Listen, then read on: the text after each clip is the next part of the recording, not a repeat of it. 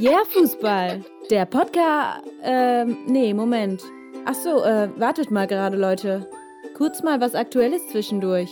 Mit Daniel Kultau. Denn heute, am 13. Februar, hat Pierluigi Collina Geburtstag. Die Glatze der Gerechtigkeit wurde 1960 in Bologna geboren und hat legendäre Spiele als Schiedsrichter gepfiffen.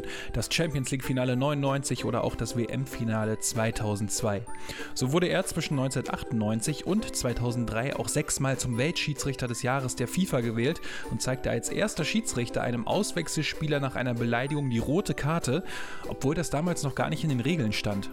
Neben dem Platz hat er aber auch Spuren hinterlassen. Er war der Coverboy von Pro Evolution Soccer 3 und 4, hat Werbung für Uhren, Sportartikel, Tiefkühlessen und Autos gemacht. Er war als Model auf dem Laufsteg unterwegs und hat 2006 richtig Rückgrat bewiesen.